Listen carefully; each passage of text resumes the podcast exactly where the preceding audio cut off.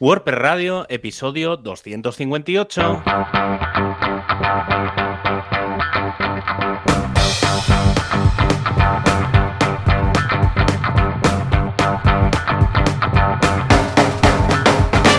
a todo el mundo y bienvenidos a un programa más de este podcast, WordPress Radio, que un programa que comienza hoy su séptima temporada. Lo he tenido que calcular, ¿eh? He tenido que tuve, Claro, que claro, entrar en el, tuve que entrar en el WordPress, buscar el primer programa, apuntar, tal, ¿no? Sí, sí. Yo recuerdo que 2016, si no eh, se mal. nos ocurrió, sí, correcto, porque se nos ocurrió en el taxi, a Joan 2015, Artés y a mí, eh, la WordCamp Sevilla-Europa ¿eh? Sí, del 2015. Entonces tardamos un año porque se nos caducaba el, el dominio. Y entonces en 2016 fue, ¿se caduca el dominio? ¿Lo hacemos o no? Porque si no, nos renovamos. Y por eso me acuerdo, si no, al igual me acuerdo yo que en 2016 empezamos. Sí, sí. Pues sí, sí. Pues nada, pues después de varias semanas de vacaciones, entre sí. comillas, en las que han pasado muchas cosas, pues no queda antes que nada que presentar a Joan Boluda eh, desde boluda.com y yo mismo, Javier Casares, desde javiercasares.com. ¿Qué tal? Bueno, eso, ¿cómo ha ido el. Muy el bien, verano? la verdad. A ver, nuestro? desconectar, desconectar, no desconectado, es lo que Pero- tiene. Pero se trabaja ah, más, más de forma más ligera, porque como no hay tantos clientes, pues eso sí que están de vacaciones, quedan unos pocos, y bueno, va llegando trabajillo y vas haciendo, pero Sí. casi que ya me va bien, la verdad, Javi. Estar un poco, Yo- un poco sí, ocupado, yo, a mí yo me también, gusta. Yo también soy de esos, es decir, yo, yo prefiero. O sea, en el día a día. Prefiero, mm, yo qué sé, irme a una WordCamp y estar cinco días Sí. fuera, que, en el que, que es medio trabajo, pero estar fuera. Al final todo lo que no sea de estar delante del ordenador es Sí. estar de vacaciones. Sí. Eh, y, y sí que es verdad que, por ejemplo, este mes de agosto, yo creo que ha sido el mes de agosto que más he trabajado en la vida. O sea, Mm. quitando, eh, quitando trabajos de verano, ¿eh? O sea, expresamente, pero digamos de los últimos 20 años, yo creo que es el, el- el- el año en el, que, en el que más curro he tenido. Sí que es verdad que la segunda semana de agosto estuve, podemos decir, a medio gas, a media jornada, sobre todo por las mañanas. Por las tardes me la tomé con un poco de calma, pero el resto del, yo no sé qué le ha dado a la gente por hacer cosas, al menos de Ya. sistemas. O sea, todo el mundo con las prisas y también he de reconocer que mucho I más D. Mucho Claro. I más D, mucha. Luego ahora comentaremos cosas. Pero, pero sí, sí, tío, muchas pruebas, mucho, un poco de todo. Es, ha sido, no sé, ha sido un verano raro en general. Po- También por la gente con la que he hablado, le ha pasado un poco lo mismo. O sea que, no sé. Sí, Pero yo bueno, también, yo está. también. Yo he estado Ahí trabajando con cosillas, hombre, desconexión y tal, pero mira, Mm. los correos, cuatro cosas, actualizaciones. Una de las cosas que he hecho ha sido Mm. actualizar muchos clientes a IDD 3.0, que ya hablaré a fondo la semana que viene de esto, pero ha sido de esas migraciones que tan divertidas son de cambios en la base de datos. Ya sabes Sí, que a mí sí. me gusta mucho actualizar plugins, muy divertido, no sufro nada, y cuando hay una major upgrade de 2.1 no sé qué a 3 y te dicen esto hace cambios en la base de datos, hay un, un sistema de migración de tablas y tal, ya dices, madre, ¿qué va a pasar aquí? Está, eh, va a ser algo, yo creo que va a ser algo continuo, ¿eh? Es Mm. decir, hace, hace ya un tiempo Yoast lo hizo, eh, WooCommerce lo está haciendo progresivamente, que es en eso hay que darles las gracias. Sí, por favor. Porque no están, no están migrando todas las tablas a la vez, sino que lo están haciendo poco a poco. Eh, EDD, por ejemplo, ahora lo ha hecho. Hay, Mm. hay varios que lo están haciendo así y, y es bastante curioso, pero bueno, está, está bastante bien. Sí, sí, y que, hombre, entiendo, entiendo que cursos también habrás estado. Sí, lanzando- hombre, pues mira, eh, nada, los voy a listar rápido y no todos, porque es que si no, no acabamos nunca. En boluda.com los eh, cuatro, cinco, cinco, de hecho, cursos son el de superar el síndrome del impostor, cómo crear side projects, ya tenemos un proyecto principal o estamos trabajando por cuenta ajena, cómo montamos algo aparte, en paralelo.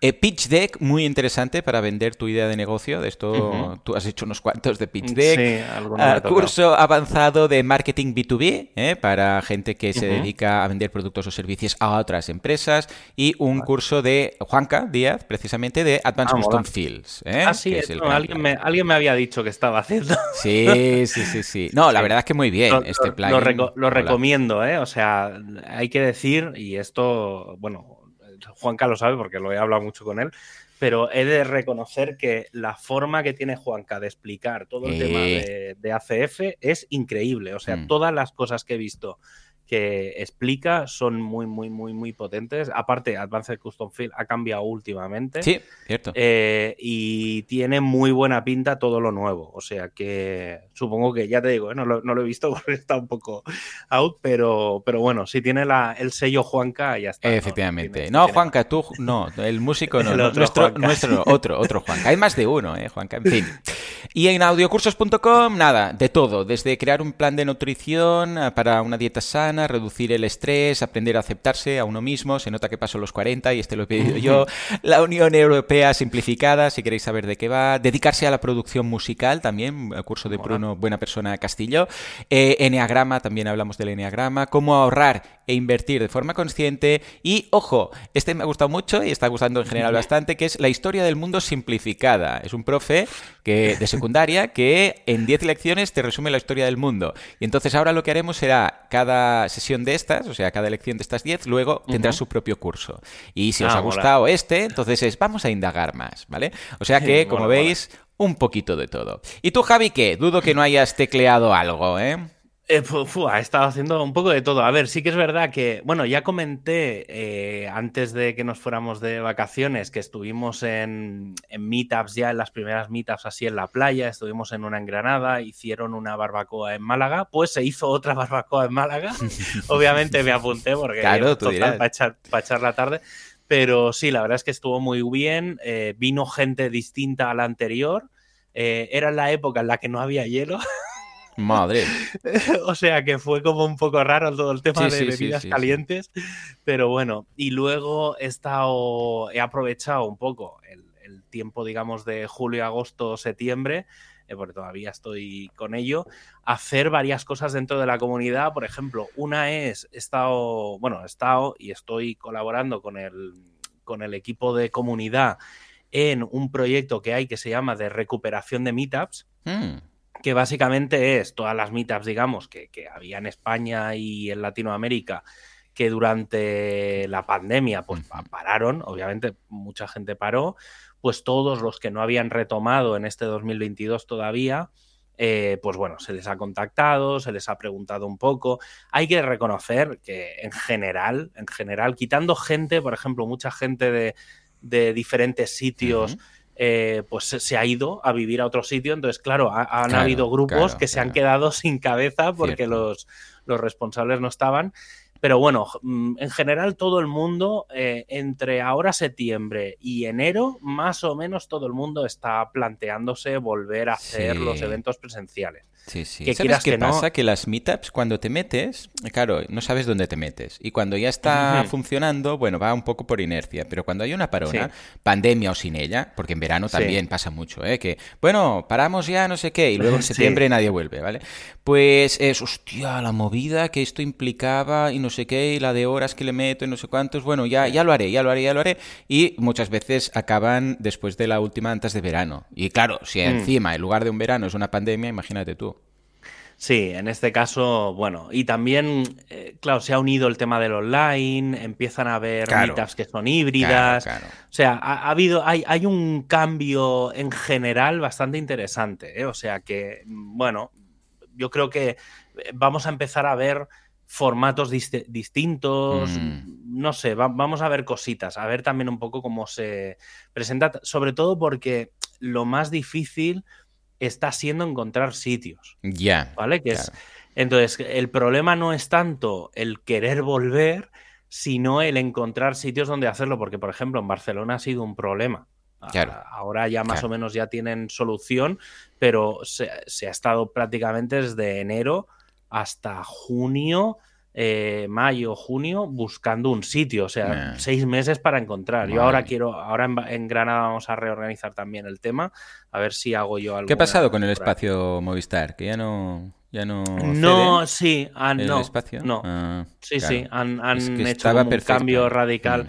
Sí, pero bueno, no, no sé. Al final, ahora sé que sé que hay un par de sitios y a lo mejor van cambiando de sitios en Barcelona, pero bueno, ahí van.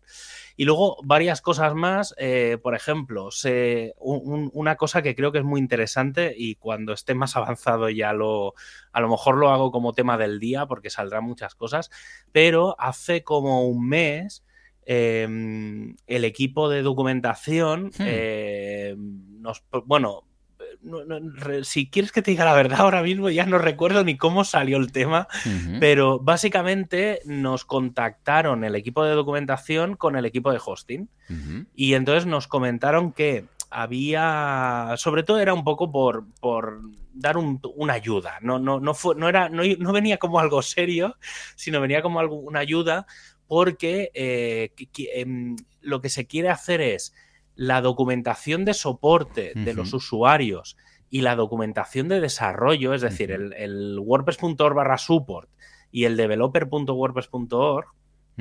Claro, son documentaciones que la del usuario, digamos, la de support, son documentaciones muy sencillas en las que en teoría no tiene que haber nada técnico, pues cómo utilizar WordPress, ese tipo, cómo configurar alguna cosa, pero sin entrar en temas técnicos, es decir, tiene que llegar a cualquier persona.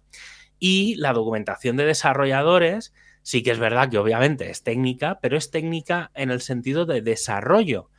Eh, por ejemplo, un programador de un tema no tiene por qué saber cómo reconfigurar un HT Access o reconfigurar un. Ujú. Entonces, ¿qué pasa? Que se han dado cuenta el equipo de documentación que hay mucha cosa de lo que podríamos llamar sistemas, ¿vale? Es decir, documentación de cosas más de muy avanzadas de WordPress que está mezclada con el resto de documentación. Y con la documentación de los desarrolladores pasa lo mismo. Entonces han decidido eh, lanzar en lo que se llama, lo que se llamará, o no sé cómo acabará llamándose, el WordPress Advanced Admin Handbook. Y he tenido la grandísima suerte de que me, me lo han encalomado a mí. Madre. Entonces me lo, me lo estoy comiendo yo. Es bastante interesante porque, mm, claro, es una especie de colaboración entre dos grandes equipos de, de la comunidad de WordPress, como son documentación y como son el equipo de hosting. Y yo creo que indirectamente acabará entrando el equipo de Core, porque eh, dentro del handbook de Core hay mucha documentación que no tendría que estar ahí. Lo mismo que pasa con la de, con la de, con la de hosting, que nosotros eh, lanzamos documentación porque no estaba en ningún sitio, pero Claro. no tiene que estar en un handbook. Un handbook no era para eso. Claro. Y entonces, eh, ahora, bueno, el, próximo domingo, día 11 de septiembre, es la WordCamp US y va a ser como el punto de inicio de todo ese material. Yo he estado preparando un guide con toda la estructura de materiales, eh, las fuentes, un poco todo. Y la verdad es que está, yo creo que va a ser un manual muy, muy, muy, muy interesante el que puede salir de ahí, sobre todo de cara a los usuarios, porque era algo que a mí mucha gente me ha comentado, hostia, es que busco documentación muy técnica o un poco avanzada de, por ejemplo, toda la configuración del WP config o cosas de ese estilo y no está o está Claro. muy mal documentada. Y entonces va a salir eso. Y luego, por otro lado, una cosa que llevo como seis meses trabajando en ello y al final ha salido, aunque no sé para dónde acabará yendo, es eh, el tema del WP Memory Limit. ¿Vale? Mm. Eh, en, en la WordCamp Europe fue un tema que salió de ahí y básicamente es eh, adaptar el memory limit o cómo, cómo mejorar todo el tema de los memory limits en- de- del PHP con respecto al WP config o a cómo está en el, en el core de WordPress.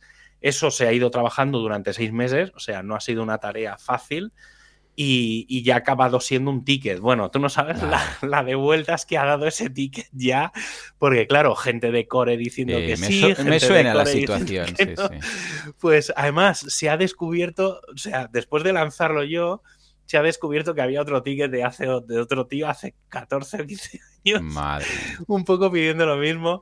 Y entonces, bueno, claro, se ha levantado un poco la, la veda. Lo he deja- Ujú. Yo lo he dejado ahí un, una- un mes, no, no he querido ni comentarlo, pero, pero bueno, está bien.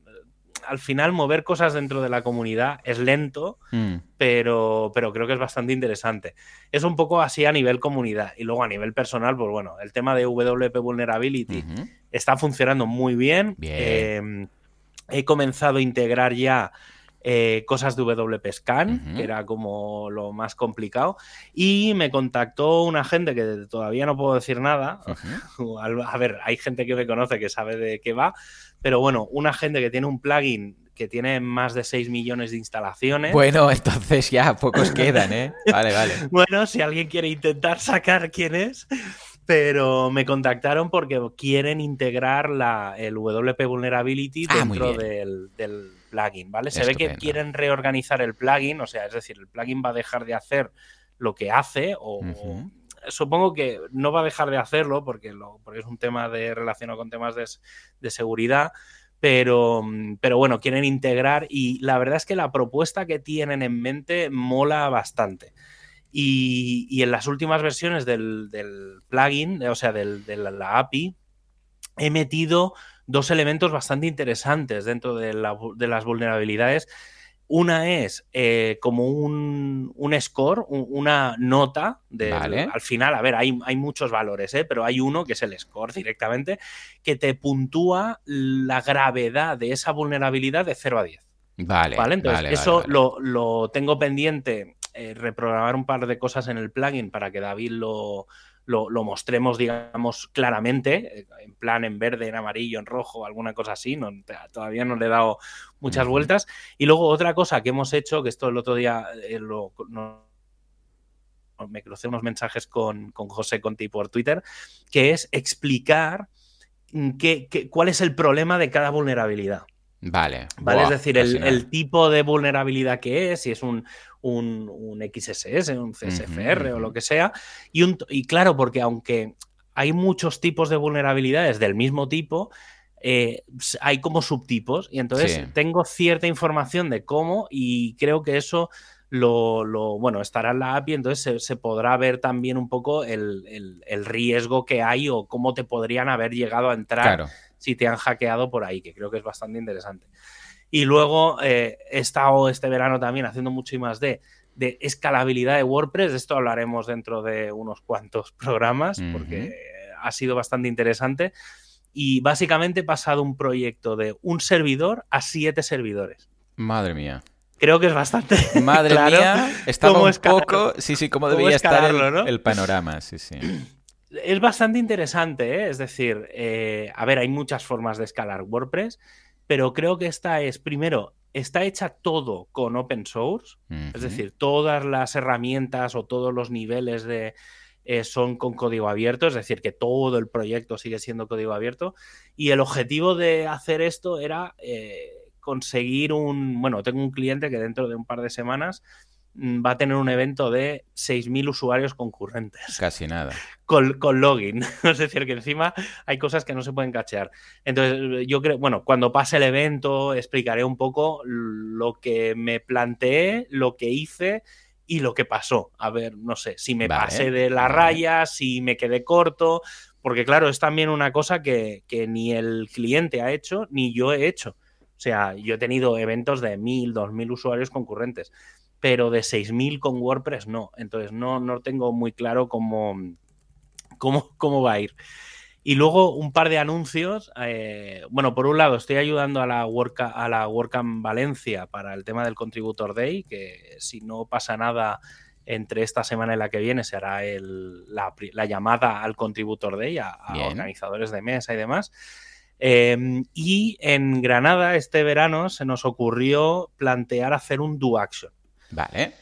¿Qué es un do action? Porque esto, yo creo que nunca habíamos hablado de esto en, en- en el programa. Un do action es una especie de WordCamp o un WordPress Day o no sé cómo llamarlo, pero bueno, sí, es una especie de WordPress Day barra WordCamp, pero eh, focalizado Hmm. en ayudar a ONGs. Anda. Interesante. entonces, Muy bien. Sí, es, o sea, es un WordPress Day en el que, o una hackathon, por resumirlo, ¿vale? Que quizá es la palabra más adecuada, eh, que básicamente es un evento en el que normalmente se hace en un día, mm, desde por la mañana hasta por la noche. Hay gente que ha hecho de, de un par de días, incluso de toda la noche, ¿vale? Y la idea es. eh, la, la idea original es montar un WordPress Hmm. a una ONG. Vale. Entonces, vale. normalmente se cogen Mola. dos o tres ONGs y se les monta dos o tres WordPress. Entonces, planteando, eh, bueno, hablando con el equipo de Granada y viendo un poco, porque teníamos un proyecto inicial que al final no pudo ser porque ya tenían web y tal, y uno de los requisitos es que no haya web previa. Claro. Eh, entonces, lo que planteamos que era que mm, ahora con todo el, tem- el tema de la ley de los animales nueva que, que se medio aprobó el 1 de agosto, planteamos, ostras, ¿por qué no ayudamos a, a ONG relacionadas con, pues, con perretes, gatetes y compañía? Y entonces lo que vamos a hacer es em, algo ligeramente diferente. Sí que es verdad que vamos a hacerle las webs a cada una de las ONGs. La idea es que todas las ONGs tengan relación con, la adopción de animales y demás. Y em, el planteamiento es hacer como tres o cuatro cosas que las liberaremos. ¿vale? Entonces, por ejemplo, una es preparar un plugin que sea como un directorio o, unos custom post types de directorios, pues, pues de eh, para adoptar los perros, o sea, un listado de perros, un listado de gatos, con sus campos personalizados y demás. Luego hacer otro módulo, otro plugin que sea el de adopción en sí, es decir, el que te puedas poner en contacto o quieras adoptar o quieras hacer cosas. Por ejemplo, eh, luego, claro, todo un frontal todo el frontal, todo un tema en, full site editing que tire de esos custom post types para que cualquiera, digamos, luego pueda retocarlo y demás. Bueno, hay varias cosas. Haremos un evento seguramente híbrido. No está muy claro cómo, pero la idea es que si alguien quiere participar lo puede hacer y la fecha inicial que tenemos es el 8 de octubre, ¿vale? Todavía queda un mes, pero, pero bueno, eh, supongo que entre las... Yo creo que la semana que viene eh, tendré bastantes más datos porque estamos acabando de cerrar el sitio que teníamos uno, pero no acaba de, estar. Y la verdad es que tiene muy buena pinta. Sé que en la WordCamp Pontevedra, eh, luego al final de, comentaremos el tema de eventos, pero sé que en la WordCamp Pontevedra también van a hacer, en vez de hacer un Contributor Day, lo que han planteado es hacer un Do Action. Vale, Entonces van a hacer, creo que tienen dos proyectos, no, no tengo muy en mente de qué son, pero sé que lo han publicado en su web, o sea, si entráis en pontevedra.wordcamp.org lo, lo encontraréis. Y la idea es, pues eso, han cogido dos ONGs y el día antes de la WordCamp van a hacer dos webs a esas dos ONGs. Con, pues, Estupendo. toda la información que necesiten y demás. La verdad es que muy, muy guay. Hay muchos proyectos, están saliendo muchas cosas dentro de la comunidad. Eh, y eso que no hemos hablado de, noticias en sí. sí, porque queda, queda, largo, es, muy. Sí, sí, hoy, hoy vamos a centrar el, tiro en, en todo lo que ha pasado este verano a nivel de información, pero antes, el patrocinador.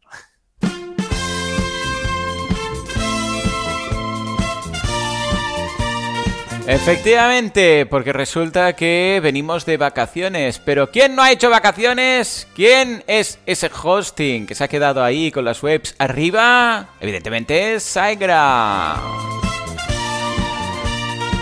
Y es que resulta que ya sabéis que hay muchos hostings que cuando llega agosto cierran todo, desenchufan, tienen un enchufe así gordote, lo quitan, hace ese ruidito, ese efecto especial de las películas cuando se apaga todo y se van ¿Y qué pasa con las webs? Todos por el suelo. Pero SiteGround ¿qué hace? ¿Desenchufa? No, sigue ahí, al pie del cañón, todo el mes de agosto. El día que caiga un enchufe de estos, vas a, lo vamos a quitar todo. yo, lo, he visto, ¿eh? Sí, sí, Yo, he visto cuando se ha desconectado, por suerte suelen haber dos cables. Vale, es bueno, es bueno. Si se rompe, normalmente hay, dos, sí, Pero, precisamente... ¿No te pasa que a veces hay sitios donde ves que va por ahí la fibra y dices, ¿y por aquí pasa, porque a veces por la calle mismo, ¿eh? Tú vas por la calle, ves hay unos empalmes hechos, no sé qué, entre las fachadas y tal, y dices, y por aquí va a inter... O sea, eh, qué raro que no caiga más. O sea, la lectura. No adelantes, no adelantes acontecimientos, porque hay una noticia que va relacionada con eso. Madre luego mía, explicaré, sí, sí, sí, Luego explicaré una cosa que pasó este verano. Sí, este agosto pasó una cosa relacionada justamente con eso. Pero bueno, si todavía no tienes hosting para tu WordPress o quizá ya tengas y estés pensando en cambiar, pues una opción es la de SiteGround. Eh, tienen tres niveles. El startup, si por ejemplo, si solo tienes un sitio que no requiere muchos recursos o una landing o una cosa así un poco corporativa para empezar, ¿vale? Eso que te empiezas a meter en, en, el mundillo de Internet y no quieres, y solo tienes una cosa, ¿vale? Que no eres como, como yo, que tengo, el otro día estuve contando, tengo como 90 suscripciones en el Plesk. O sea que es una locura. Pero bueno, si eres como yo o como Joan, pues tienes los niveles del Grow Big o el Go Gig, ¿vale? Que ya están pensados pues para sitios ilimitados. En estos dos últimos, pues tienes, por ejemplo, eh, un PHP optimizado o el sistema de staging. y eh, en cualquier caso todos los niveles incluyen los certificados TLS, ¿vale? El, candadito verde de toda la vida, que ahora ya eso ya no existe, eh, copias de seguridad diarias, eh, tienes WP CLI si quieres acceder por SSH y también tienes el sistema de caché pues listo para utilizar.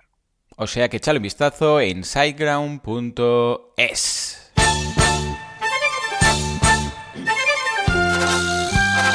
Actualidad, prestualidad, ¿qué pasa con Gutenberg? ¿Qué pasa con el full site editing? ¿Qué pasa con el mes de agosto? ¿Qué pasa con todo? Que llevamos un retraso que, madre mía de Dios. Bueno, ahí estamos, ahí estamos, con nuestro caballo plugin. Venga, va, cuéntanos de forma resumida. A ver, todo lo que ha pasado, casi nada. Hoy el tema del día va a ser noticias. Venga. Porque se, han juntado cosas y hay, mm, claro, se acerca dentro de un, bueno, dentro de un mes y medio largo. Eh, recibiremos WordPress 6.1, no quiero adelantar noticias, pero eh, claro, eso ha hecho que haya mucha movida este, este último mes, mes y medio. Entonces, voy a empezar por eh, uno de los más visuales, que es que este mes de agosto comenzó con el cambio mm, de la página principal de WordPress.org y de la página de descarga. Esta nueva web se ha hecho 100% con bloques nativos de WordPress, aunque mm. todavía está solo en la versión en inglés.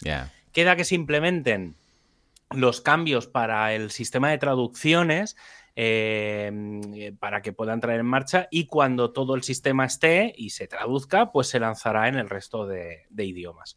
La idea es, bueno, esto ya empezó hace unos meses, que la sección de news, el barra news, donde están las noticias de WordPress, las genéricas, em, ya cambió un poco el, el formato y en base a ese formato pues se ha hecho la página principal, se ha hecho la página de descarga. A mí personalmente la página de descarga me gusta mucho más la nueva que la vieja, sobre todo porque es mucho el botón está a la sí, está a la vista, está arriba, el resto son enlaces y cosas que te mandan fuera, pero no mezclas, ¿vale? Porque antes había una mezcla un poco rara con el tema de las empresas de hosting y tal que liaban un poco y esta es el botón de descarga, ¿vale? Entonces en este sentido, bien. Eh, creo que la nueva página principal es muy interesante porque está muy focalizada en qué es WordPress, cómo, sobre todo la parte más visual de WordPress, toda la parte, digamos, relacionada con el con Gutenberg y el Full Site Editing, y luego toda la parte de comunidad. Es decir, tiene como unos bloques muy, muy claramente diferenciados y la verdad es que está bastante bien. Sobre todo lo más guay es que se ha hecho todo con bloques, con todos los nativos, es decir, no hay alguna cosa muy un poco personalizada, pero sobre todo más, más que personalizada es pues, no por lo visual, sino porque, claro, mezcla muchas cosas de muchos sitios y la web de WordPress es muy compleja. Eh, pero bueno, está muy bien. Incluso el otro día vi un vídeo que ronda por ahí, no, no lo puedo llegar a buscar, pero que explicaba a un tío cómo lo, o sea, montó la propia página inicial en 20 mm. minutos, él la hizo. ¿Sabes? Entonces era como un proyectito. claro, claro, voy, A hacerla, voy a copiarlo para que veáis cómo se hace una web como esta. Eh, y la verdad es que mola, porque, bueno, te, deja mucho entrever cómo está el full site editing. También hay que decir, luego lo comentaré en otra noticia, pero eh, por otra cosa, pero claro, WordPress.org utiliza la versión alfa o la versión del trunk de WordPress.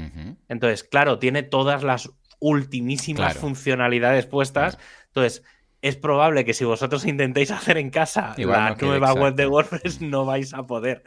¿Vale? Pero, pero bueno, que sepáis que, cuando salga WordPress 6.1 se podrá hacer, ¿vale? O sea que estamos hablando de un mes y medio de, de diferencia.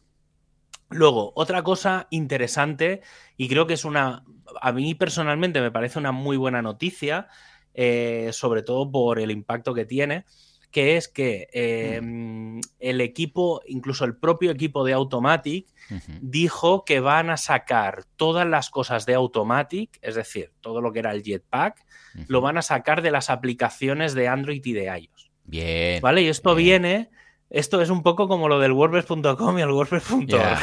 ¿Vale? O sea, la, sensación a mí que me ha dado siempre es que la, la aplicación oficial de WordPress no era una aplicación para, para tus blogs de WordPress.org, es decir, los que te instalas tú, sino que estaba como muy focalizado para WordPress.com. Entonces, mm, bueno, em, van a sacar todo lo del tema del jetpack, van a quitar ya lo del XML RPC, que era el sistema antiguo, por eso tiraba de jetpack. Se va a empezar a integrar todo el tema por la REST API. Bueno, hay una serie de cambios muy, muy, muy interesantes. Y lo que van a hacer es, claro, mucha gente decía, bueno, claro, pero las estadísticas, el no sé qué, el no sé cuánto. Todo eso se va a meter en la aplicación del Jetpack, ¿vale? Entonces, Jetpack tiene una aplicación además que si tú tienes la de WordPress y tienes la de Jetpack, se complementan. Bien. ¿Vale? Entonces lo que han decidido es, mira, todo lo que no es nativo de la, del .org lo vamos a, a, mover a la otra aplicación, el .org lo vamos a dejar con las cosas nativas y ya está, ¿vale? Entonces creo que es muy buena noticia. Eh, no sé, no sé qué te parece a ti. Lo veo genial, todo lo que sea quitar eh, ese... Bueno, como veíamos ahora en la parte de descargas también, que quedaba muy claro ahí, descárgatelo, o proveedores, o no sé qué, tal cual. Todo lo que sea no liar el tema, porque aún hay gente que se lía con el .com y el .org, lo veo ideal, sí, sí. Me tocaba y que quede cada cosa en su sitio y todo muy claro. Sí. Luego, revisando las fechas de WordPress 6.1, ¿vale? Eh, ya, empezamos con la chicha, ¿eh? Vale, pues eh, alguien se dio cuenta de que Halloween estaba por la fecha, creo que se querían lanzar el día antes de Halloween. Mm, claro. Es, con estas cosas. Han dicho casi que no. Sí, vale. Entonces se han hecho, se ha hecho un cambio muy ligero, muy sutil, porque yo pensaba que lo iban a retrasar una semana y no lo han retrasado una semana, lo van a retrasar dos o tres días. Entonces, las fechas que hay previstas son 20 de septiembre, o sea, de aquí a dos, tres semanas, sale la beta 1. ¿Vale? Eso significa que se congela ya las funcionalidades, en el sentido de que lo que no esté en esa beta eh, se cambiará, es decir, se puede mejorar, pero si esa funcionalidad no está en la beta, ya no va, es seguro que no sale. Entonces, eh, o esta semana, por eso hay tantas noticias, em, esta semana la gente se ha puesto las pilas. ¿Vale? Entonces están empezando a verse cosas que yo ni siquiera había visto hasta hoy y que están bastante avanzadas. Luego, el 11 de octubre, bueno, van a salir beta 2, beta 3 y es posible que beta 4, pero bueno, van a salir seguro la 1, 2 y 3 de cada una de las ediciones, ¿vale? De la beta. El 11 de octubre saldrá la Release Candidate 1 y en las dos siguientes semanas, pues la 2 y la 3. Eh, y el 28 de octubre se hará el Dry Run, ¿vale? Que es el momento ese en el que se bloquea el GitHub. Eh, bueno, el GitHub, sí, se, se bloquean los commits y, ya no se permite hacer eh, ningún cambio dentro del, trunk, de, la rama principal. Normalmente el 29 de octubre sería la fecha de lanzamiento inicial y se va a retrasar al 1 de noviembre, eh, que aunque para nosotros es festivo, porque suele ser el día de, de todos los santos, el Día de los Muertos y bueno, ese, día. Mm, eh, claro. en Estados Unidos normalmente el día grande es el día anterior. el anterior, sí. Claro, eh, y los, bueno, los anteriores y tal. Entonces, eh, lo que se ha hecho es retrasar el lanzamiento al 1 de noviembre. O sea que el, el 1 de noviembre tendremos WordPress 6.1. personalmente creo que es si no es la, una de las mayores ediciones, una de las mayores versiones después de la 5.0, eh, se quedará cerca. ¿Sí? ¿Vale? Eh, sí, ¿eh? hay muchos, muchos, muchos cambios. Es decir, todo lo que no ha venido en la 5.9 y en la 6.0 va a venir en la 6.1. Claro. ¿Vale? Porque se han juntado muchas cosas, ¿vale? Luego ahora iré comentando algunas. Entonces, eh, esto ya dejo aquí mi inciso de, lo mío, ¿vale? Hmm. Que es que como recordatorio, el, digamos, el 1 de noviembre sale WordPress 6.1. Pero es que el 24 de noviembre sale PHP 8.2 ah, y ya estamos con, las conversaciones de, cada final de año, ¿vale? Entonces, eh, ¿por qué lo digo? Porque es muy importante. En, los, en este último mes y medio eh, eh, se, ha oficialmente la única versión estable de PHP a la que se le da soporte actualmente es PHP 7.4. Vale. ¿Vale? Ya no están ni las 7.3 ni las 7.2, pero es que tampoco están las 8 algo. Ya, ¿Vale? Porque las 8 algo en WordPress 6.0 están en versión beta. ¿Eso qué significa? Que si te lo instalas todo funciona, pero si te miras los logs de error, verás que hay errores, cosa que no tiene que haber. Claro. Vale, entonces, eh, WordPress 6.1 ya vi el, bueno, luego comentaré más con más detalle, pero ya está corrigiendo todos los problemas de PHP 8, ¿vale? Luego entraré con más, con más detalle de eso porque hay, hay, varias noticias interesantes.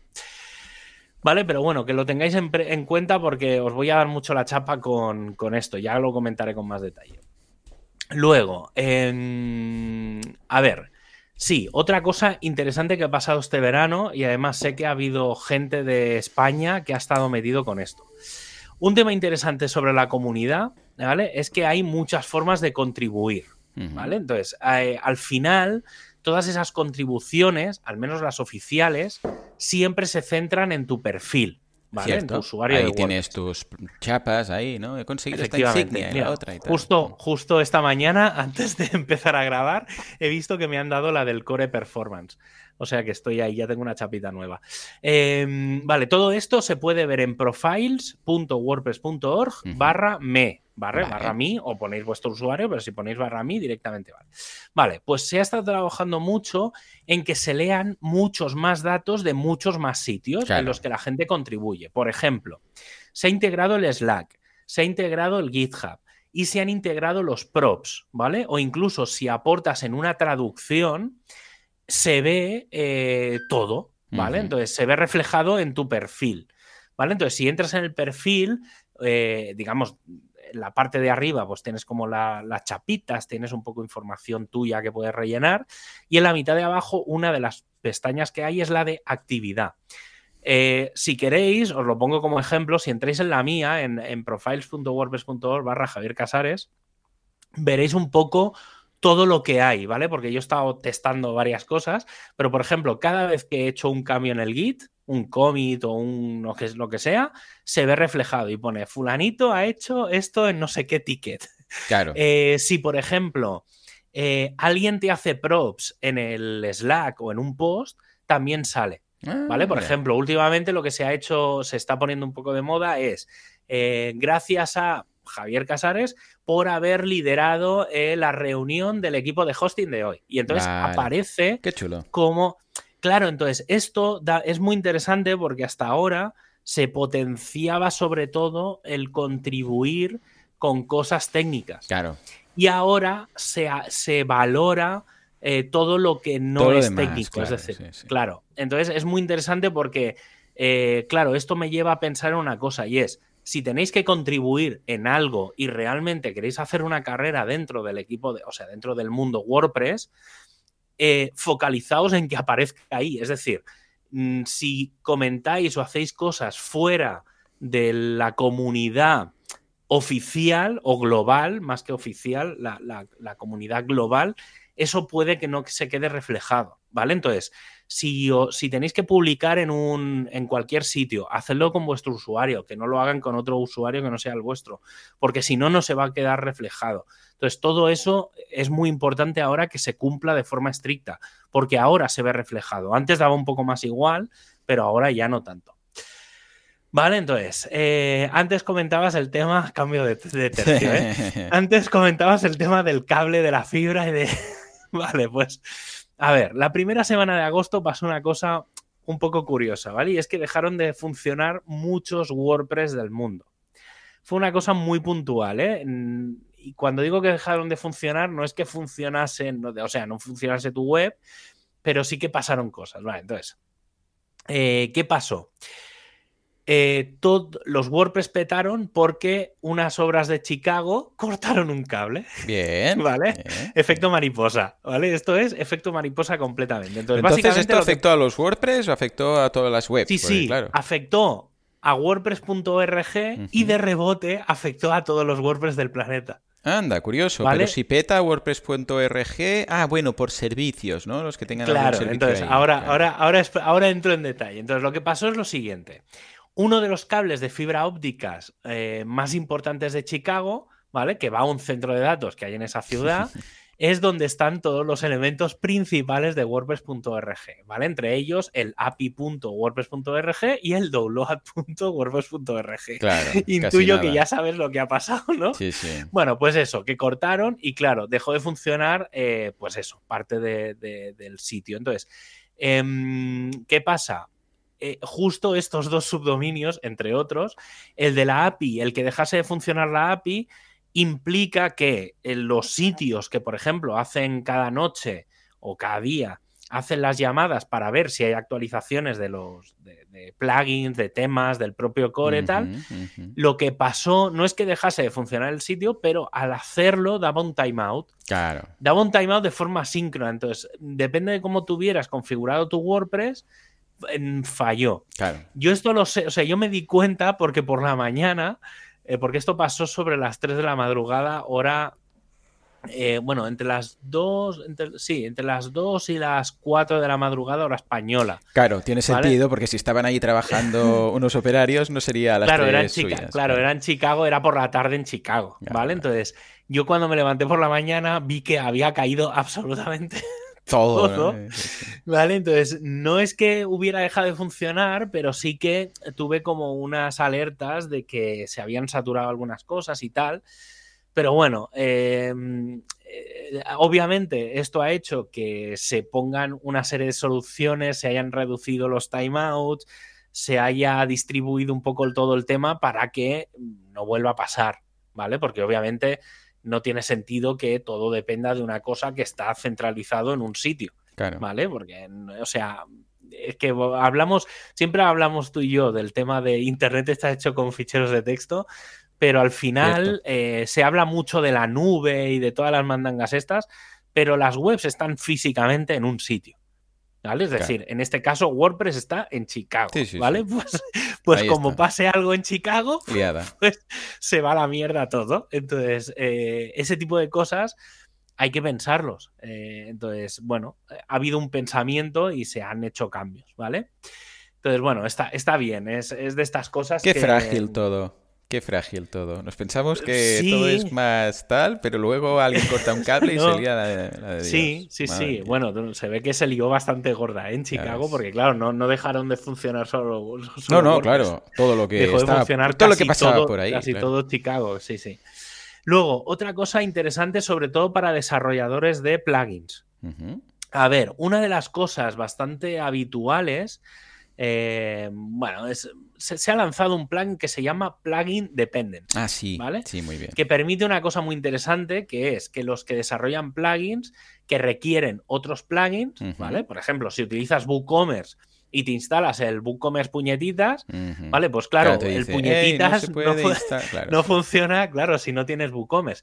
Claro, pero hasta ahora no te dice no te puedes instalar porque no tienes WooCommerce. Tú te instalas el plugin y a menos que sean alguno de los oficiales que, lo tienen medio hecho internamente, eso no existe. Entonces, con este sistema, bueno, este plugin del plugin dependencies es un feature plugin. es decir, perfecto, perfecto. tú te lo como desarrollador te lo instalas para hacer la prueba, pero la idea es que esto venga nativo dentro de WordPress. No sé si vendrá en la 6.1 o, eh, o vendrá ya en la 6.2, pero es algo que va a salir, ¿vale? Entonces, Em, básicamente con este sistema lo que hará es que si te bajas el plugin puñetitas y no tienes WooCommerce previamente, te dirá que para usar uno necesitas tener el otro. ¿Vale? En resumen, los plugins van a poder gestionar las dependencias de otros plugins, ¿vale? Una especie de plugins padres y plugins hijos, ¿vale? Es muy parecido a lo que pasa con los temas, ¿vale? O sea, entonces va a ser un poco así, es decir, no es exactamente eso porque no es un tema de un padre y un hijo, pero sí que es esa dependencia, esa codependencia de para funcionar. Yo, por ejemplo, en nuestro caso, esto cuando salió se lo dije a David, porque en nuestro caso nosotros tenemos una dependencia en el WP Autotranslate sobre el Multilingual Press. Claro, si no está instalado. entonces, pues... pues si, no, si no funciona, si no está el Multilingual Press, en nuestro caso no está. Entonces nosotros en su día lo pusimos como un mensaje de, oye, que no tienes activo el Multilingual Press, tienes que activarlo. Y, y claro, esto aquí una de las cosas que se han planteado mucho es ¿Qué pasa, por ejemplo, si tú desactivas WooCommerce? ¿Qué pasa con el WooCommerce puñetitas? ¿Lo dejas activo? ¿Lo desactivas? Entonces, hay una serie de cosas que es realmente lo que sea. O sea, lo del tema de la dependencia es lo de menos. Es decir, hay una serie de cosas de fondo que son las que se está intentando eh, poner un poco de, claridad, ¿vale? Por ejemplo, ya digo, ¿eh? el ejemplo más claro es eso, es si yo tengo siete plugins que dependen de WooCommerce, en el momento en el que apago WooCommerce, se deberían de apagar todos los siete plugins porque no sirven. Es decir, entonces, ese tipo de cosas em, se están mirando a ver cómo hacerlo. Y luego, con respecto a Gutenberg, se ha levantado la voz de alarma, ¿vale? Esto es otra de las cosas así que ha pasado de golpe. Un día llegó un post ahí un poco alarmante, ¿vale? Para que se frene el sistema de pases a producción del plugin al core. Básicamente, funcionalidades que estaban aún en alfa o en beta. Mm se pasaban al core del editor principal. Vale. Entonces, todo esto ha quedado en que obviamente no se puede hacer, que en producción ha de haber solo lo que realmente ya es definitivo y que a partir de ahora todo va a ir más en esa línea. Sí que es verdad que han dicho, ha habido gente que ha dicho que se va a perder agilidad, pero en, digamos un poco en el otro lado es, vale, sí, es verdad que podemos perder agilidad, pero vamos a ganar en estabilidad. Claro y al final es lo que tiene que dar el editor nativo dentro del core, no el plugin. El plugin para eso está, para hacer experimentos. Entonces, bueno, lo que han dicho es que, es que no, lo que ya está, pues ya se ha movido, que ya no se va a cambiar ni se va a eliminar ni nada, vaya que haya alguien que haya tenido algo, pero sobre todo lo que lo dicen es para que la gente que desarrolla sobre el editor no utilice cosas que a lo mejor luego desaparecen. ¿vale? Es decir, que sea como muy fiable todo lo que se pone en producción. ¿Vale? Y otra cosa, digamos, eso es una de las novedades, el tema del editor, y otra de las novedades de WordPress 6.1 es un clásico de cada final, principios de año. Sí, sí, sí. 23, Como este año. 2023. Claro como este año la última versión del año va a salir ahora el 1 de noviembre, ¿vale? Normalmente sale un poco más tarde, suele salir más de cara a diciembre, pero bueno, con los cambios que hubo, es decir, seguramente veremos una versión nueva a finales de enero, principios de febrero, la 6.2. Claro, era o se hace ahora o se hace de pasado el año. Entonces, se ha lanzado o se va a lanzar 2023.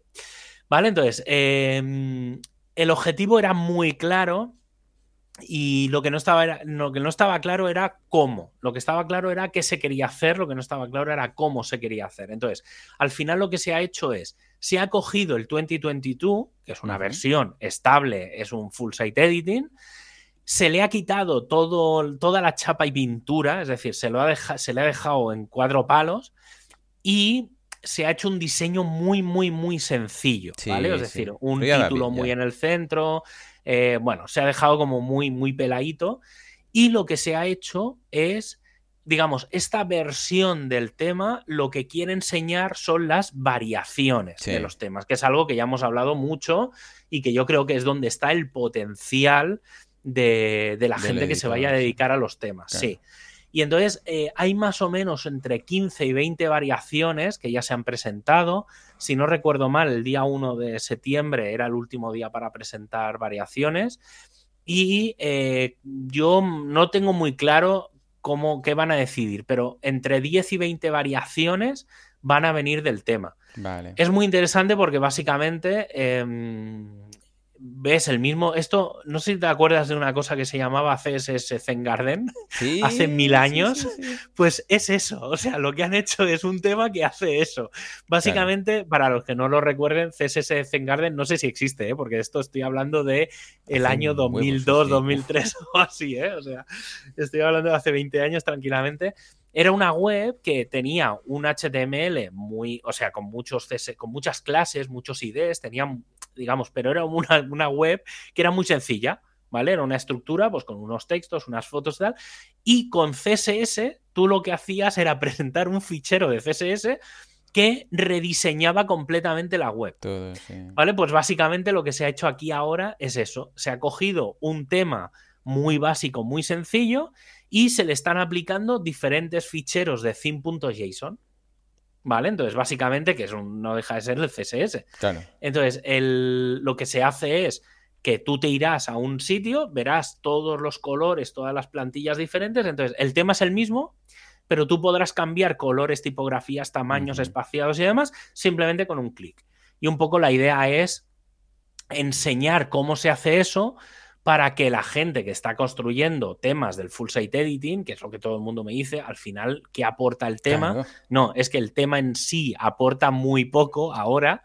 Eh, lo que tiene que aportar son muchas variaciones, ¿vale? Que es donde realmente va a estar el, negocio, ¿vale? De los temas, que es, pues mira, ya te doy una serie de combinaciones de colores, tamaños, tipografías, eh, para que se adapten un poco a lo que tú quieres y, em, digamos, no tengas que preocuparte de esa parte tan visual. Luego, em, vale, otra cosa interesante que va a venir en WordPress 6.1, ¿vale? Em, que es la nueva barra lateral previa a la publicación. ¿Vale? Entonces, esto es eh, para los que, ¿vale? Ahora cuando le das a publicar, si no lo has quitado, como yo lo tengo, que yo normalmente lo tengo quitado, ahora lo, tendré que poner. sí, sí, efectivamente, ¿estás seguro de querer publicar?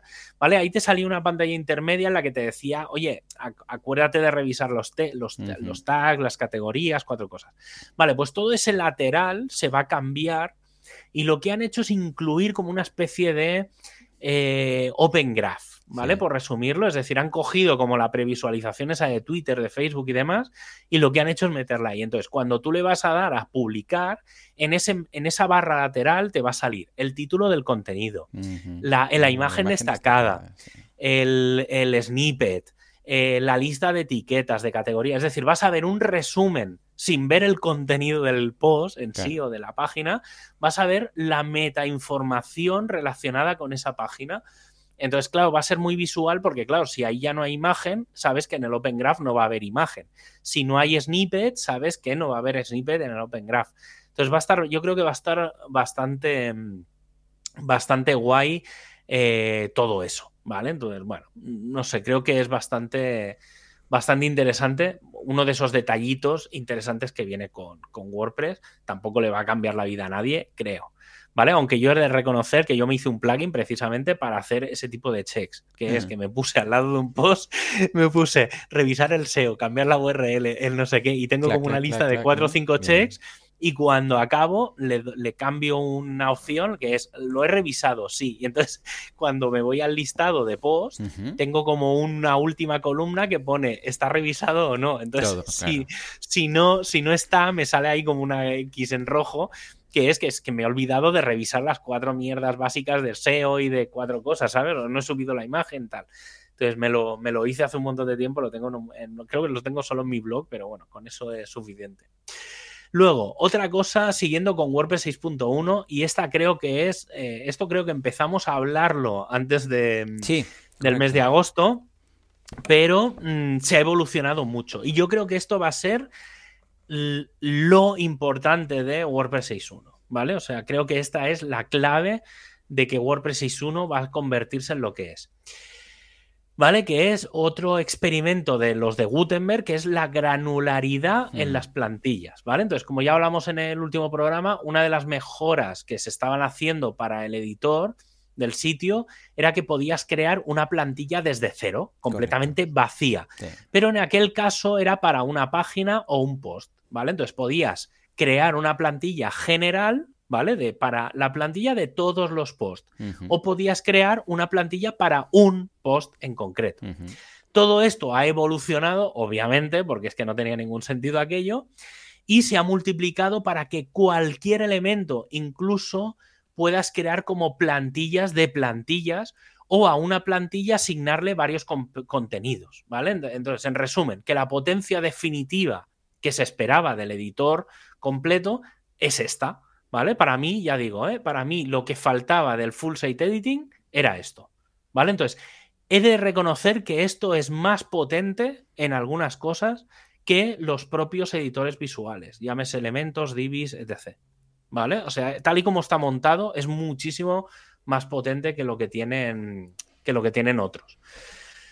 Otra cosa, se ha lanzado, bueno, esto ya lo habréis visto la semana pasada, eh, se ha lanzado mm, WordPress 6.0.2, ¿vale? Que eh, la idea era que fuera una actualización normal. Eh, yo, yo, lo, yo lo había vendido así, he de reconocerlo, que se, que se me escapó, porque no había leído nada ni había escuchado nada, pero eh, lleva, no, no, es solo una actualización de mantenimiento, sino que también va a ser o ha sido una actualización de seguridad.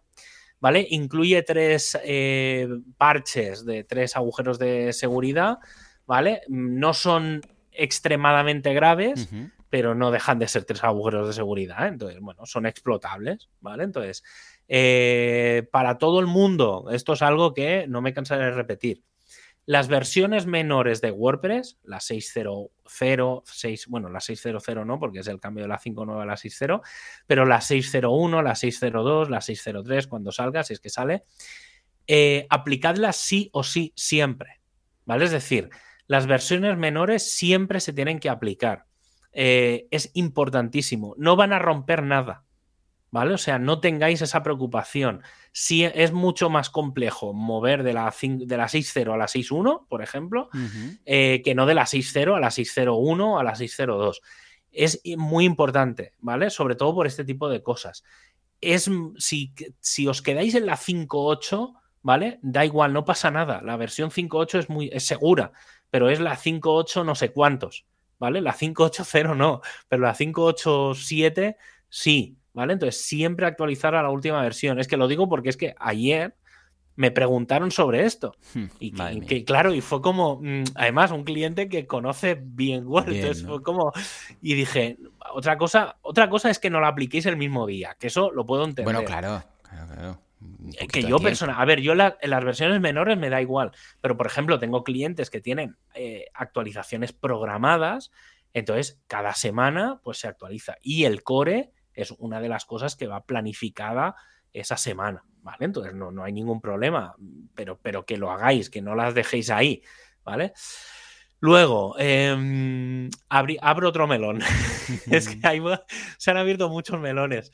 Además, este es un melón del que ya hemos hablado y que se ha convertido en un WordPress drama de esos internos que está ahí y está ahí y no se acaba nunca. ¿Vale? Entonces, em, el equipo de performance tiene varios frentes, ¿vale? El primero de ellos es el tema del WebP, del que ya hemos hablado largo y tendido. Vale, entonces lo primero, lo primero que he leído, que es que he leído de todo por ahí, eh, que si va a venir, que si no va a venir con el core de WordPress. Entonces, lo que se sabe es que finalmente eh, venir va a venir en WordPress 6.1. Lo que no se sabe es cómo va a venir. ¿Vale? Entonces, explico esto. La última información después de que se parase el proyecto es, por un lado, decidir la calidad de las imágenes, ¿vale? Las pruebas que se han hecho es que con la misma compresión, en algunos casos, JPEG sigue siendo mejor que WebP. Entonces, hay dudas eh, así que hay una línea de trabajo, ¿vale? Eso es un tema que está por ahí.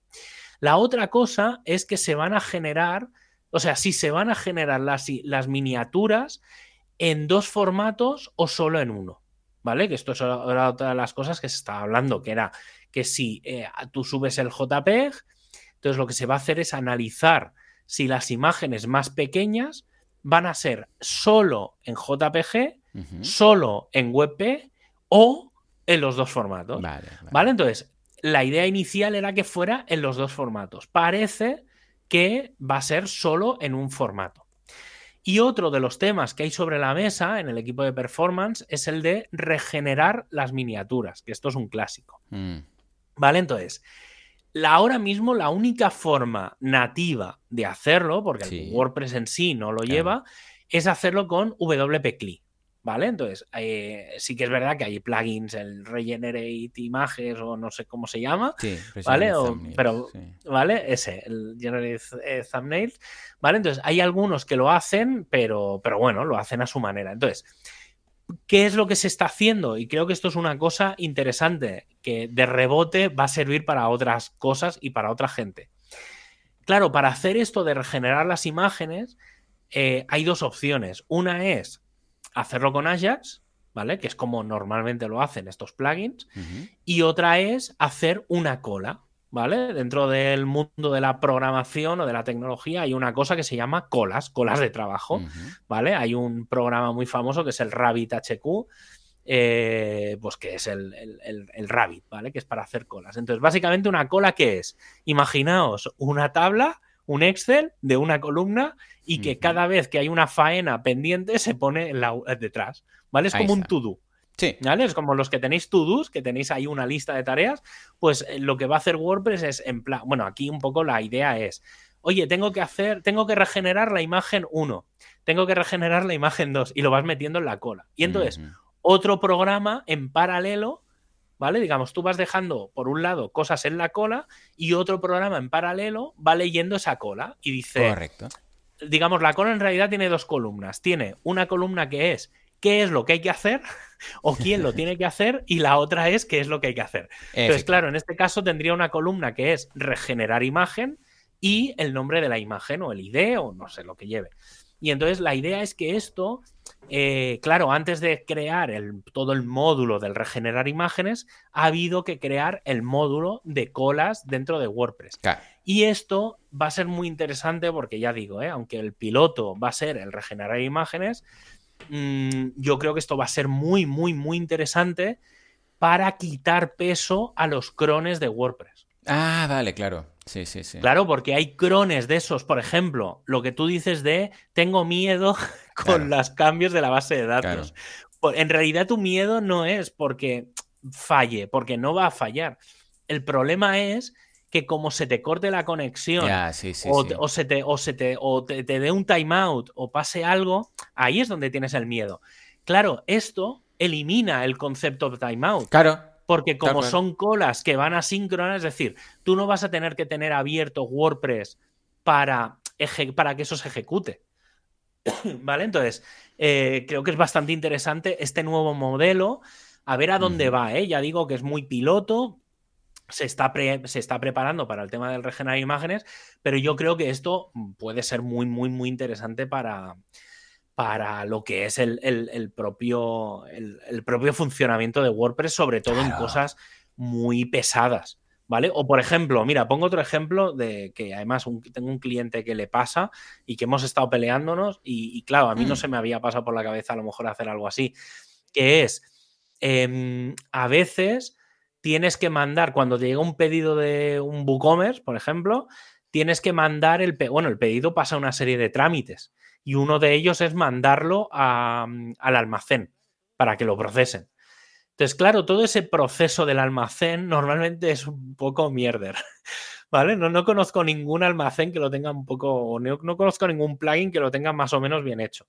Entonces, esos sistemas de lo mando al almacén, el almacén lo cambia, Claro, son cosas que a lo mejor se ejecutan fuera de tu web. Totalmente, habitualmente sí, siempre. Ah, no sé, claro, yo, te digo, eh, yo tampoco conozco a nadie que lo tenga integrado con propiamente el sistema de... Claro, porque la, otra opción es darle un acceso al, almacén, a tu WordPress y crear como diferentes niveles más. Es decir, tú tienes lo del el pagado, el aceptado. Correcto, puedes añadir crear, estados. Claro, añades una serie de estados para que los del almacén lo, pongan, pues preparando eh, enviado, no sé qué.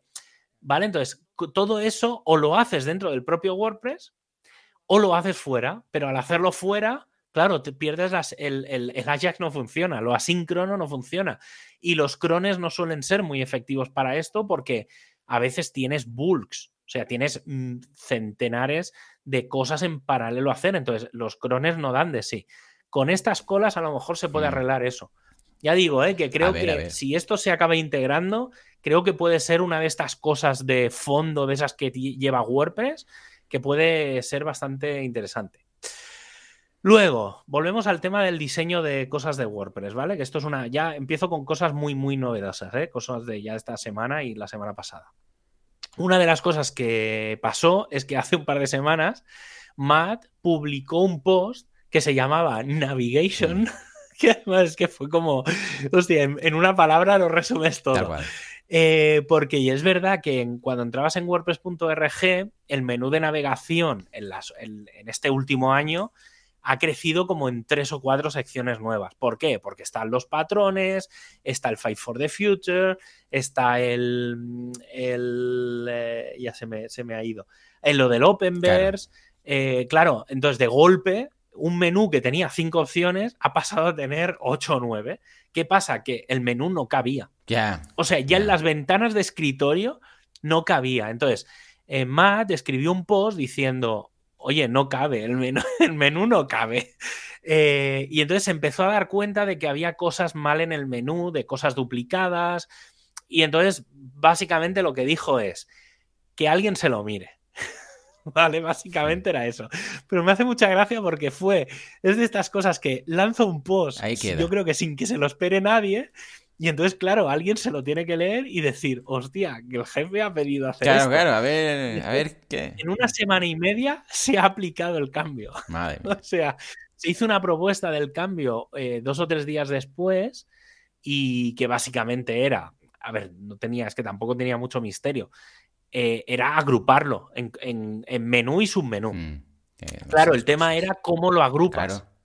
¿Vale? Entonces, ahí estaba. Entonces, lo que se ha hecho es, eh, pues eso, agrupar un poco pues por, en, cinco grandes categorías y luego cada categoría tiene las, las, categorías, las, las, subsecciones, ¿vale? Pues dentro de extensión, pues están los plugins, los temas, los patrones, los no sé qué, ¿vale? Pues, dentro del aprender, pues está el WordPress TV, está el Fast for the Future, no sé, hay, hay cosas. Sí, sí.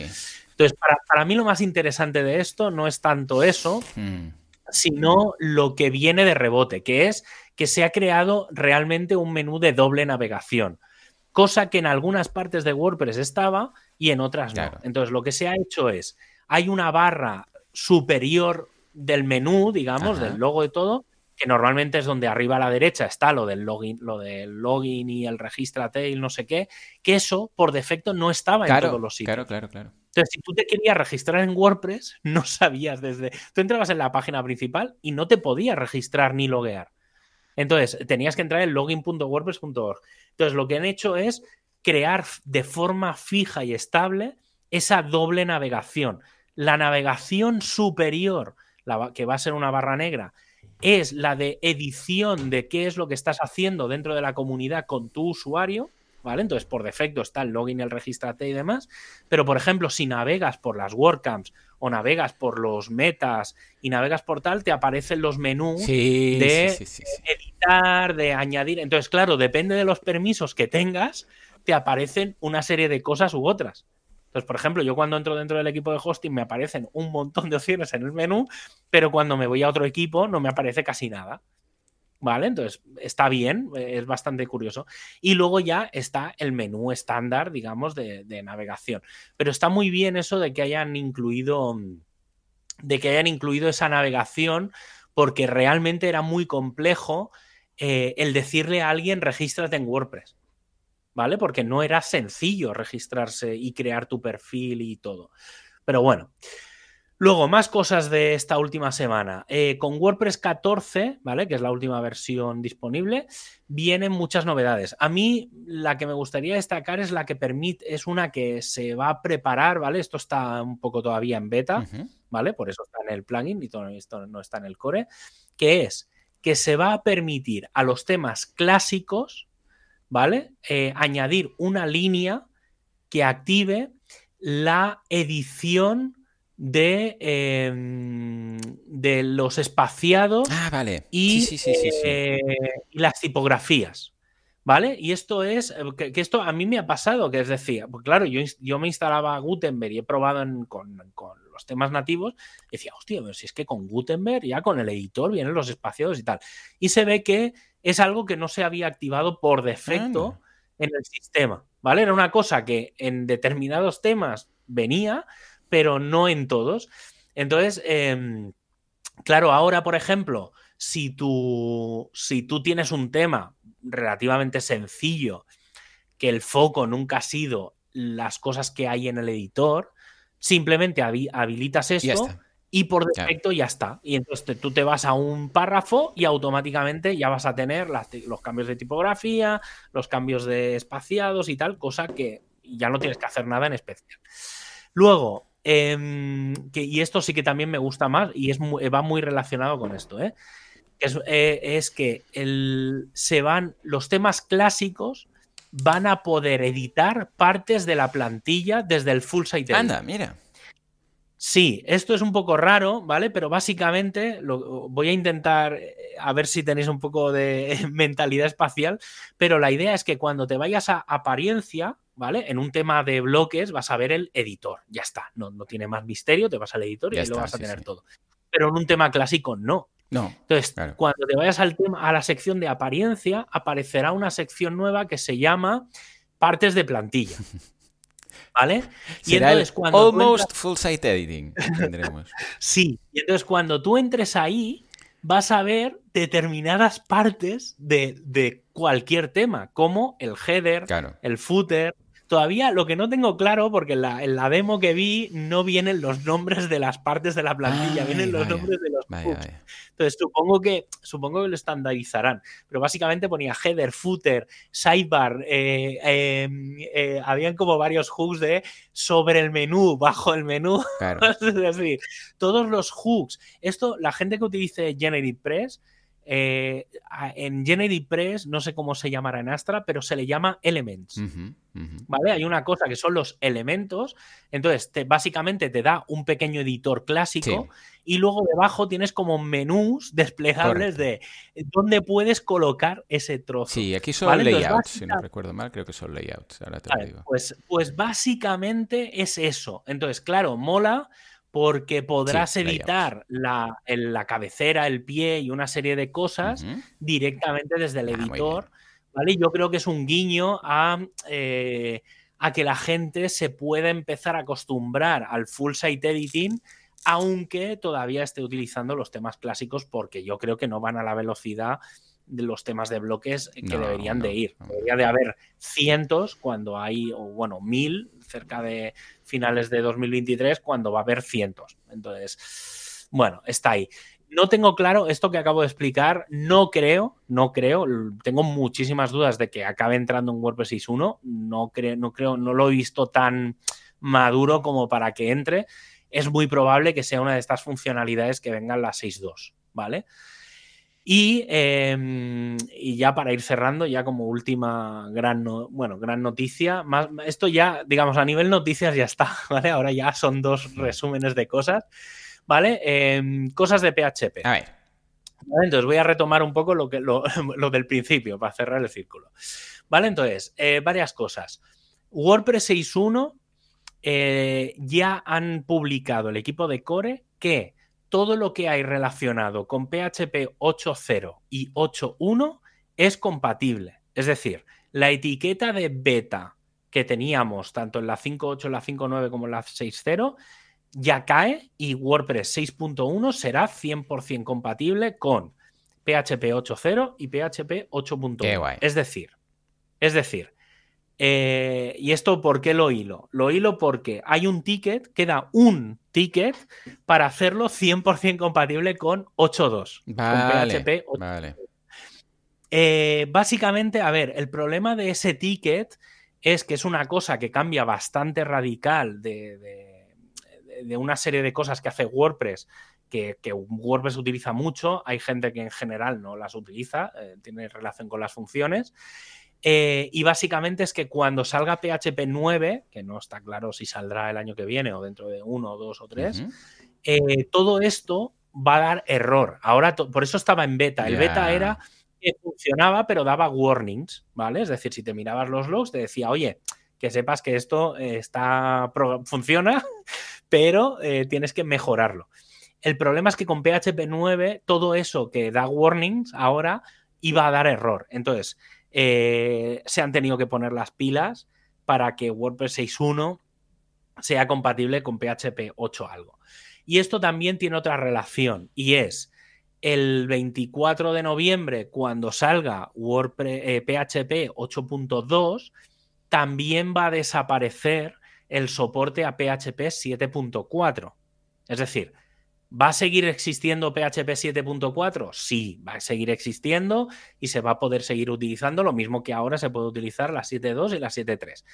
Pero em, el cambio ya es tan radical y han pasado tres años para adaptarse que básicamente eh, el planteamiento es que cuando te llegue WordPress 6.1 vamos a tener que hacer un trabajo como el que hubo que hacer de las 5.6 a algo ¿vale? Entonces, yo personalmente, yo ayer, 5 eh, de septiembre, lunes 5 de septiembre, ya mandé un boletín a todos mis clientes diciéndoles em, que sepáis que el día 1 de noviembre sale WordPress 6.1 que sepáis que el día 24 de noviembre sale PHP 8.2.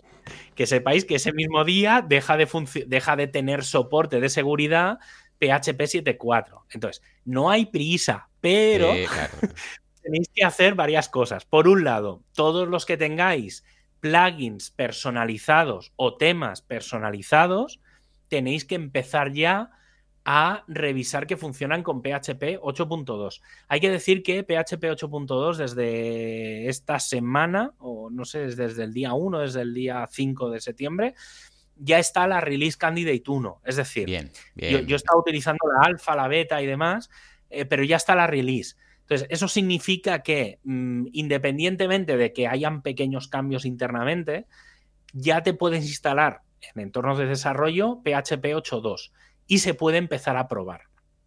Que es una de las cosas que también le he dicho a los clientes. Oye, si necesitáis infraestructura para probar, para que empecemos a probar los WordPress o los entornos de desarrollo que ya tengáis, en breve los voy a cambiar a PHP 8.2 porque necesito que empecéis. O sea, os doy dos meses de margen porque luego ya sabéis lo que pasa, que es que la gente llora, llegan las prisas, y ya digo, ¿eh? ¿eh? prácticamente el día que salga WordPress 6.1 todo el mundo va a tener que cambiar a PHP 8, ¿vale? 8 algo, ¿vale? Mm, yo, a ver, sí que estoy seguro que como mínimo cambiaré a la 8.1. Vale. El mismo día que salga PHP, eh, o sea, WordPress 6.1. ¿eh? Es decir, ese día seguro que pongo la 8.1 ya en todos. Lo que no tengo claro es si me voy a esperar ese mes de margen, o el mes de noviembre, porque claro, el trabajazo de pasar todo a 8.1 no es, en mi caso, no es ir a un panel y cambiar las cosas, ¿vale? Hay que configurar eh, opciones, tamaños de memoria, o sea, no, no, es, no es simplemente darle al botoncito de cambiar. Entonces lo que estoy pensando es, para no hacer doble trabajo, sí esperarme unas semanas más y directamente pasar ya todo a 8.2. Claro, va a depender mucho de algunos plugins. El otro día, hablando con Jesús Yesares, mm me, me, abre, nos estábamos hablando por el Slack y me dice, oye, tío, esto es normal. Y entonces me pasa un plugin que ya solo le da soporte a la 8.0. Y le digo, hombre, no es, no. es normal, básicamente porque WordPress recomienda como única versión estable 7.4. Digo, entonces no tiene sentido, o sea, tiene sentido que un plugin aguante versiones de PHP 8 algo pero que no aguante versiones de las 7 siete, muchos, no tiene mucho sentido, ¿vale? Entonces, eh, por favor, ahora, ahora mismo, o sea, desarrolladores del mundo, todo lo que hagáis que le dé soporte a PHP 7.4, pero empezad ya a mirar todo el soporte de PHP 8 porque es, va a ser muy rápido. Es decir, antes de la 6.2, que será en febrero, todo habrá que migrarlo a, PHP 8.2, ¿vale? Plugins, temas. Estaremos entretenidos. Sí, sí, sí, yo esta Navidad ya sé lo que me espera. o sea, tengo, tengo muy claro, ya te digo, ¿eh? O sea, fíjate con qué antelación que ya he avisado dos meses antes. Y para acabar, que ya vamos largos hoy, eh, un poco de próximos eventos, que hay mucha cosa. ¿Vale? Entonces, eh, para empezar, eh, esta misma semana, del 9 al 11 de septiembre, está la WordCamp US. Yo este domingo, día 11, voy a estar toda la, para mí, tarde-noche, ¿vale? Es, creo que es de las 3 de la tarde hasta la 1 de la madrugada.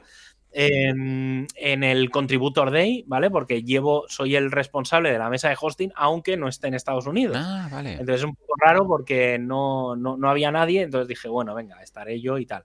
Entonces, bueno, vamos a estar básicamente trabajando muy cercanamente con el equipo de documentación, que como sé que están allí presencialmente, eh, ya hablé con ellos y les dije, oye, eh, haceros cargos de mis niños de la mesa de hosting, digo, y fusionad de alguna manera la mesa de hosting con la de documentación, digo, porque en hosting no vamos a hacer nada técnico, vamos a focalizarlo en documentación, entonces prefiero que vosotros estéis un poco encima, ¿vale? Yo estaré en remoto, pero eh, un poco repartiendo juego y preparando cosas, pero los que estéis físicamente allí, eh, un poco fusionad esos dos equipos porque, bueno, pues porque toca.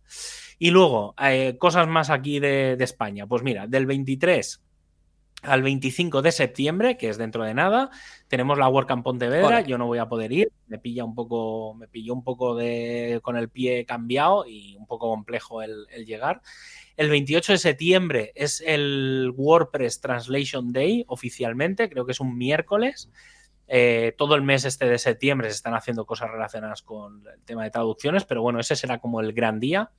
El 8 de octubre tenemos previsto, aunque no está anunciado oficialmente, pero bueno, oficiosamente, eh, os lo digo, pues estoy metido en la organización, el Do Action de Granada. Entonces, si alguien está empezando, lo primero que digo es que os, esperéis a la semana que viene, que seguramente ya tendremos la web y os podré dar eh, información. Em, pero bueno, que si alguien quiere participar, que esté atento y de cara a finales de septiembre, que me escriba o cuando haremos las llamadas y demás, estéis o no en Granada. ¿eh? Sé que mucha gente de, Málaga va a venir, gente de Andalucía sobre todo, se va a acercar. Eh, si queréis veniros, pues obviamente sois bienvenidos. Va a ser un sábado. La idea es que sea un sábado todo el día. Eh, y luego, pues si depende de quién venga, pues a lo mejor nos hacemos un after party, ¿vale? es el sábado ese. Pero bueno, que, que, estamos, digamos, estamos preparándolo todo. Supongo que esta semana saldrá. Luego, del 19 al 22 de octubre es la WordCamp Valencia va a estar enfocada a temas de diseño, porque Valencia es la ciudad del diseño o algo así, la ciudad mundial del diseño o alguna mandanga de estas que se hacen eh, durante este año. Y entonces esta, durante la semana de antes, la semana de después, se ha metido como la WordCamp dentro de todos los eventos que hay relacionados con, temas de diseño. He de decir que aunque la WordCamp Valencia esté focalizada a temas de diseño, eh, obviamente habrá charlas de todo, ¿vale? Yo, por ejemplo, he propuesto una de seguridad, sé que hay un poco de, cosas, ¿vale? Pero bueno, supongo que a nivel, todo lo que no sea técnico eh, irá muy enfocado a la parte de contenidos de diseño, ¿vale? Pues, o sea, no, sé si habrá alguna de copywriting, pero a lo mejor eh, esa la sustituyen por algo, o va enfocado un copywriting enfocado al, a cómo poner negritas y cursivas, no lo sé. Pero bueno, más, más a lo visual. Luego, el 5 de noviembre es la WordCamp Sevilla. Eh, yo también voy a ir. Eh, estaremos por allí, tanto la de Valencia como la de Sevilla estaré por allí. Y luego el 5 y 6 de noviembre, o sea, ese mismo fin de semana, es la WordCamp San José en Costa Rica. Simplemente para la gente de, de, Sudamérica, pues que esté atenta. Y luego el 18 y 19 de noviembre es la WordCamp Griñón y se va a focalizar, que está en Madrid, se va a focalizar a e-commerce, ¿vale? Yo he de decir que me había planteado ir, pero... Em, pero bueno, por combinatorias no, o sea, iba a hacer un Granada más Barcelona. Sí, es, no se puede estar en todo.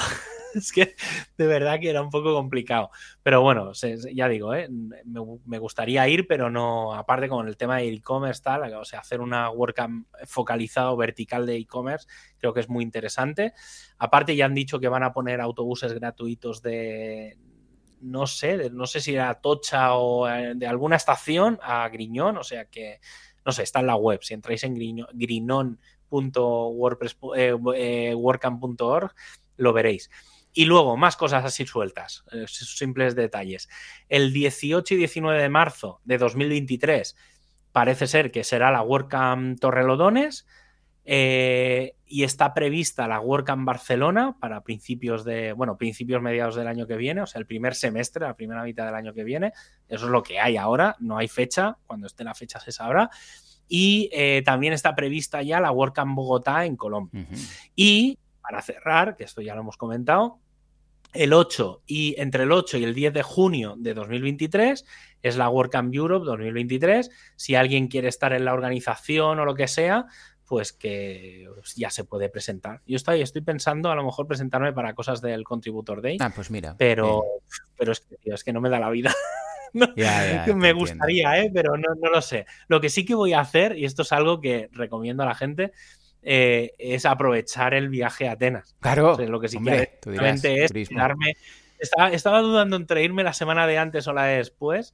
Y ayer estaba afeitándome y dije, solo por salud visual, creo que como no me voy a llevar maquinilla a afeitar ni nada, que nunca me llevo, eh, voy a irme, voy a irme, voy a quedarme la de después para parecer un para parecer un griego clásico por allí. Claro que sí, con las barbas y tal. Bien, bien, lo veo, lo veo. Pero bueno, sí, sí. Sí, no, es, es lo que hay. No, pero es que no he estado en, en Atenas nunca y es de estas cosas que, Yo una vez solo, un crucero de estos y tal, aquí al lado, y muy bien, la verdad es que muy chulo y tengo ganas de volver. A ver si, a ver si me animo. Yo pues aquí añadiría mi evento, que no tiene nada que ver con WordPress, pero sí relacionado con lo que, si queréis, el día 29 de octubre de este mes, del mes que viene, septiembre, octubre, es el mes que viene ya, madre mía, cómo pasa el tiempo. Sí, entre la WordCamp Valencia y la WordCamp. Efectivamente, pues el 29 en Chirona este año, o sea que si alguien se anima o Javi, tú tienes combinatoria, estás invitado. Yo es que a, mí me pilla un poco mal. Ya, ya, estás súper lejos este año. Este, no, claro, esta vez estoy un poco lejos. Mira que el, año pasado me pillaba mejor y me pilló en Barcelona, o sea, al final me pilló lejos porque me pilló en Barcelona Estoy un poco cruzado, ¿no? Este año tengo un... Voy a estar a finales de noviembre en Barcelona, una semana. Este año van a ser un poco raros los viajes porque hay un evento de temas de seguridad, de hackers y demás. Y incluso me había planteado dar una charla, Muy bien. lo digo, lo de antes, no, no, no me da la vida, o sea, y al final ayer me lo estuve mirando y dije, uff, no. Eh, pero estaré a finales de noviembre una semana y luego en Navidad estaré un par de semanas por allí y tal. Pero sí, quitando eso, Work en Valencia, Work en Sevilla, que me pillan un poco más o menos cerca, entre comillas, y ya tengo todos los viajes preparados, ya con los alojamientos y demás. O sea, eso ya lo tengo listo. Pero, pero bueno, va a ser un final de año muy entretenido, ¿eh? Con eventos. Está, está la cosa apretadita. Yo creo que la mitad del año que viene también. Eh, vuelvo a repetir lo de siempre. Muy, muy, muy importante que quien pueda ir a la WordCamp Europe, que vaya realmente es un cambio mental eh, impresionante. O sea que empezad a hacer hucha eh, y, de cara al año que viene, pues eh, será una gran, una gran opción. Y nada, ya toca acabar este primer programa de la nueva temporada, con seguramente muchas cosas que hacer. muchos asuntos a revisar y mucho futuro por delante porque vuelven los eventos, vuelven las versiones de WordPress, hay que aplicar nuevos PHP y en definitiva WordPress sigue adelante. Y todo esto lo vais a poder eh, saber porque escucháis WordPress Radio desde Apple Podcast, Spotify, Google Podcast, Pocket Cast o la aplicación que utilicéis y si no, pues desde wordpressradio.es. Un abrazo a todos y hasta el próximo programa. Adiós.